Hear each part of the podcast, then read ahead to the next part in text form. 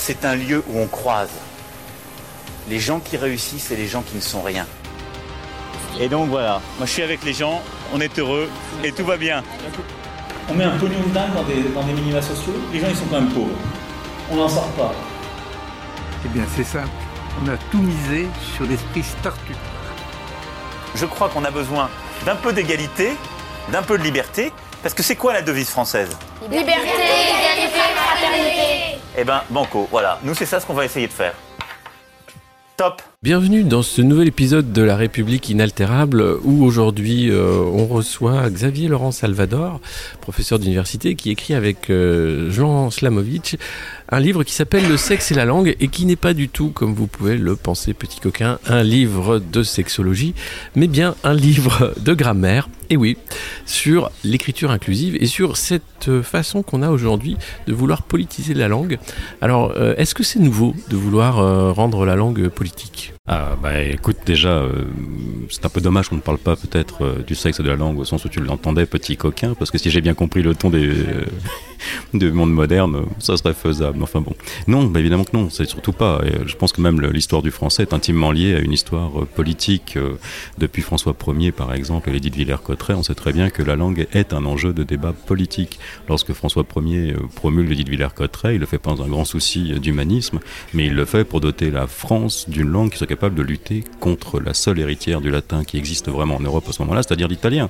Et il lutte contre l'italianisation, c'est-à-dire contre une force politique qui cherche finalement euh, par la complicité de l'aristocratie de l'époque, à subvertir les usages du français. Donc la langue est un débat politique. C'est un enjeu politique par définition, et ça l'a toujours été depuis que le français existe en fait. Est-ce que là, on passe à un niveau euh, différent? Est-ce qu'aujourd'hui, ce qui se passe, euh, c'est plus grave ou plus global ou plus enfin différent. Qu'est-ce qu'il y a de différent avec justement ce qui s'est passé à cette époque-là? En fait, la pratique, si on se concentre vraiment sur le problème de l'écriture inclusive dont on parlait, tu l'as dit un peu tout à l'heure d'ailleurs, c'est vrai, c'est un livre troll qui réactive un débat, mais je crois que là, ce qui se passe en ce moment, c'est une prise en main de la langue de l'administration, justement sans qu'il n'y ait ni de réflexion grammaticale, ni une réponse à un besoin qui se passe sentir de la part des sujets parlants eux-mêmes, qui sont les seuls à même de prendre en charge la responsabilité de propos. Et ce qui est intéressant, c'est qu'on voit progressivement euh, l'usage inclusif se répandre, en tout cas dans les administrations universitaires, dans la recherche, dans l'éducation ou dans les milieux militants, de manière désordonnée, sans que cela fasse l'objet ni d'une réflexion, ni d'une pratique. Or, au cœur de ce qui est en train de se passer, se pose la question du bon sens. C'est-à-dire que tout repose sur une espèce d'usage implicite qui repose sur un bon sens. Bah oui, c'est évident, il n'y a qu'à rajouter point .e à la fin et on a en quelque sorte mieux dit le monde. Or, on se rend compte en pratiquant un peu l'usage inclusif et en regardant un peu la façon dont, cette pratique inclusive se répand, qu'il n'y a rien de moins intuitif que cette pratique-là. Et en ce sens, je pense qu'on on assiste là à quelque chose qui est assez intéressant parce que c'est un usage distancié de la langue. Ça n'est pas un enrichissement ni une réponse, mais c'est un usage qui distancie le sujet parlant de sa propre langue, qui lui désapproprie de sa propre langue dans la, dans la langue de l'administration. C'est donc à la fois subversif, politique et quelque part relativement malsain. Quel est le but en fait recherché euh, avec ce point E? Qu'est-ce qu'on veut faire de la langue? Ce qui apparaît, en tout cas, de tous les usages qu'on peut observer, notamment pendant les pratiques d'école doctorale, c'est qu'on cherche à, faire en sorte que la langue dise mieux le monde qu'elle ne le fait déjà. Ce qui en soi déjà pose un vrai problème. La langue ne dit pas le monde, la langue est le monde en quelque sorte. J'avais un vieux prof de linguistique que j'adorais qui commençait tous ses cours en disant, vous savez, nous sommes dans la langue comme un poisson est dans l'eau. Et on ne pense pas le monde autrement que dans la langue. En voulant postuler que la langue peut mieux dire le monde en reflétant par exemple mieux le sexe qu'elle ne le faisait déjà, eh bien finalement on pose un parti pris sur la langue qui est un parti pris éthique et moral. Mais maintenant je pose la question de savoir, est-ce que par exemple en rajoutant un point E qui serait une forme d'enrichissement de la langue du côté de la féminisation, est-ce qu'on représente mieux les sexes du monde en disant qu'il n'y a que deux sexes, à la fois un masculin et un féminin? Et est-ce que par exemple l'ancien usage du masculin neutre dont le livre montre bien d'ailleurs que c'est la seule façon qu'on ait de penser le monde. Si d'ailleurs, petite parenthèse, je te dis, euh, il y a un chat sur la terrasse. Tu sortiras lui apporter des croquettes. Euh, si je te dis, il y a une chatte sur la terrasse, tu me diras que j'ai de bons yeux, petit coquin. Eh ben, on est exactement à ce problème-là, c'est que le masculin avait tout prévu. Le masculin, le féminin, le neutre, euh, toutes les possibilités de sexualité qui existent est déjà recensées, et toutes celles qui existeront peut-être, le masculin suffisait à les dire. Ah, dès lors que je rentre dans une réduction ad sexualité en rentrant sur une forme l'étudiant, l'étudiante, je re rentre dans un schéma bourgeois qui contredit la potentialité de la langue. Donc sous prétexte de mieux dire quelque part, on assiste à un appauvrissement de la dénomination. Et d'ailleurs, petite parenthèse, je pense que c'est une des raisons qui explique le succès en partie de, cette pratique inclusive, notamment dans les mails de l'administration, pourtant euh, assez peu réputée, euh, moderne et innovante. Je pense qu'on a là une convergence des vieilles forces réactionnaires bourgeoises et d'une espèce d'impensée euh, grammaticale dans la pratique de l'écriture inclusive. Donc sous prétexte de mieux dire le monde, finalement, on le réduit. Est-ce qu'on n'a pas aussi une peur biologique, enfin, euh, dans la confusion euh, générale et la montée des intelligences artificielles, de dire et si on perdait l'humain dans l'affaire? Ah, ça serait génial si effectivement on pouvait avoir cette pensée-là. Ouais, peut-être que derrière ce grand fantasme d'un mieux dire le monde, il y a une idée qu'il ne faut pas oublier l'humain euh, au cœur du système. Après, je pense que si tu regardes la pratique inclusive, typiquement une école doctorale quelconque qui te dit tout étudiant.e viendra ou ne viendra pas au salon, on voit bien quand même que la question tourne autour de les animés.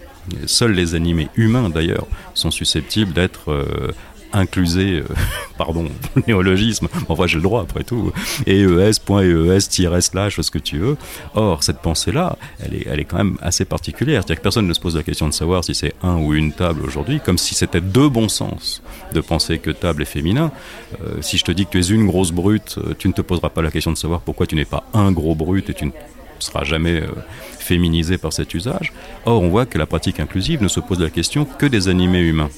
C'est donc que l'idéologie qui est derrière n'est pas du tout ni un transhumanisme, ni une pensée du, grand monde, mais c'est une pensée de l'humain biologique transposée dans la langue. Et de ce point-là, euh, point de vue-là, la grammaire euh, échoue à mieux dire le monde, tout simplement parce que l'humain le dépasse. Est-ce qu'il n'y a pas une joie du linguiste de voir que finalement, une société entière se met à réfléchir à la langue? Ah si, ça c'est effectivement une grande joie pour le linguiste et euh, sans doute une grande frustration pour les grammairiens, mais ça je les laisse dans leur coin. Si, si, absolument, tu as raison. Après, le la grosse frustration pour le linguiste, elle vient du fait que la langue est peut-être mal pensée, parce qu'elle est pensée par le politique dans une forme d'écume de, la, de la pensée linguistique. C'est-à-dire que le linguiste se réjouit qu'on puisse observer la langue. je ne sais pas s'il se réjouit qu'on la manipule dans une forme de réécriture des règles morales que sont les règles grammaticales. Par exemple, la règle du point E, qui a l'air d'être en soi une, une, règle de bon sens. Je n'ai qu'à ajouter le E du féminin pour former une pratique inclusive. Elle résiste totalement à l'observation de la langue. Euh, toi et moi, on sait très bien que le point E n'est certainement pas la marque d'un féminin. Euh, je ne pense pas que tous les poètes euh, soient particulièrement féminisés. Je ne pense pas que chibre soit un mot particulièrement féminin. Et quant à utérus, je ne crois pas qu'en mettant E à la fin, je puisse le féminiser un peu plus. Donc, si tu veux, cette règle du bon sens et qu'on reprend dans le bouquin, si je te dis par exemple que le féminin de cafetier c'est cafetière et que le cafetier est en avec sa cafetière, je pense que tu te diras bah oui ça déconne un peu parce que ça colle pas. J'ai pas juste rajouté un e, j'ai mis un accent, ça colle pas, c'est pas un humain, c'est pas un animé. Est-ce que je dois obéir à un nouvel usage grammatical qui fait que cafetière devient une personne? Enfin, bref, un ensemble de choses qui font que la langue, au contraire, n'est pas pensée aujourd'hui et que le problème tel qu'il est saisi est saisi par le biais d'une pratique sociale qui est un détournement des discours et qui, qui n'est pas, hélas, une vraie pensée de la langue. Et il y aurait beaucoup à faire d'ailleurs pour pouvoir justement observer différentes pratiques d'expression du genre dans d'autres langues. C'est pas le cas. Est-ce que c'est quelque chose de très occidental cette pensée-là euh, et ce courant féministe en fait de dire euh, on va s'attaquer d'abord à la langue euh, alors que finalement on devrait peut-être s'attaquer aux grands livres et transformer ces grands prophètes en prophétesses? Absolument, ça serait une excellente idée. Oui, effectivement, je crois que c'est un combat occidental, on le montre assez dans l'ouvrage. C'est quelque chose qui se construit à la fois sur une double pousse double convergence en fait d'une émergence politique à la fin du 19e siècle portée par euh, sans doute les travaux d'Alexandra Kollontai euh, sur le rôle de la femme dans la cellule familiale, pensée comme la prolétarisation de la femme au sein de la cellule productiviste familiale, qui pose la question du rôle de la femme euh, au sein de la société. Et le débat étant ensuite propulsé par les féministes américains dans les années 70, Monique Wittig en tête, sur une pensée de la langue qui deviendrait euh, l'expression d'un patriarcat au service d'une esclavagisation des structures familiales.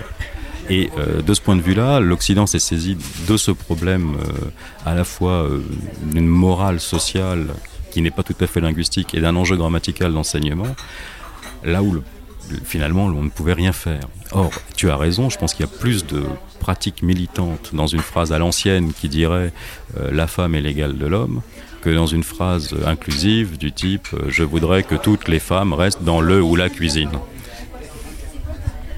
Quelle est la suite de, de ce combat Enfin, euh, comment tu vois toi un futur à, ce combat? Est-ce qu'on va euh, apprendre l'écriture inclusive? Alors, Blanquer a dit non justement. L'école, vous ne passerez pas par là. Est-ce que dans les années qui viennent, ce combat-là peut infuser et arriver à faire que on apprenne maintenant euh, des ou qu'on réécrive même certains, certaines fables de La Fontaine Ouais, on s'est livré à l'exercice pour s'amuser un peu dans l'ouvrage en réécrivant euh, les textes de Montaigne euh, en pratique inclusive pour voir un peu ce que ça pouvait donner. Et je crois que justement en pratiquant ça, on se rend très vite compte que l'enjeu n'est pas du tout littéraire et ne concerne qu'une certaine euh, pratique de la langue, qui est la langue de l'administration. On voit bien typiquement que si on transpose n'importe quel ouvrage de Butor ou de La Fontaine, comme tu disais, en écriture inclusive, le texte devient tellement illisible que pas un éditeur ne serait assez fou aujourd'hui pour produire un texte écrit dans cette langue-là. Pas un titre de presse aujourd'hui ne paraît en écriture inclusive. Or, nous autres aujourd'hui, nous voyons dans les mails, dans les convocations, dans les propositions de colloques, dans les textes d'école doctorale, notamment dans l'université, dans la recherche, proliférer des usages tous anarchiques d'ailleurs, puisqu'il n'y a pas de règles dictées sur l'usage euh, réalisé. Quelles sont les règles euh, de la pratique inclusive? Puisque évidemment, par définition, la, pensée inclusive étant une contre-pensée de la règle, elle n'arrive pas à édicter de nouvelles règles. Et donc on se rend compte qu'aujourd'hui chacun y va de sa libre inspiration pour proposer des modèles d'écriture, l'étudiant, l'étudiante, le professeur, la professeure, qui tournent autour d'une pensée, des animés humains et de la féminisation des, catégories. Le combat, nous, nous ne menons pas un combat. On profite de, de, de, ce mouvement pour essayer de glisser une petite réflexion grammaticale et linguistique autour de l'enjeu. Mais je pense que le combat ne s'arrêtera pas là. C'est-à-dire que je ne sais pas si ça deviendra un enjeu d'enseignement, mais clairement, clairement, ça va devenir un enjeu de la langue de l'administration. Le fait que même un ministre de l'Éducation nationale ait été obligé cette année de prendre parti officiellement, de publier un communiqué dans la presse pour dire oui ou non, je suis pour ou contre telle ou telle pratique, montre à quel point c'est devenu un précepte moral. Et donc je pense qu'on n'éteint pas les préceptes moraux euh, d'un revers de la main. Et donc je pense que ce combat va continuer à être mené progressivement dans les administrations pour ou contre cette cause qui ne me semble pas toujours euh, complètement euh, légitime. Ce combat, point E. légitime, point E. Bon, eh bien, on va, on va suivre ça. Euh, J'ajoute euh, pour les auditeurs que ben, il y a un article de toi, Xavier Laurent, qui sera sur le site du Monde Moderne pour pouvoir un peu lire le, un résumé un peu de, la théorie de, ce livre. Le sexe et la langue aux éditions Intervalle, euh, Jean Slamovitch et Xavier Laurent Salvador. Comment la grammaire du genre en français euh, met en lumière les errements de la bien-pensance. C'est exactement ça. Merci Xavier Laurent. Merci à toi Alexis.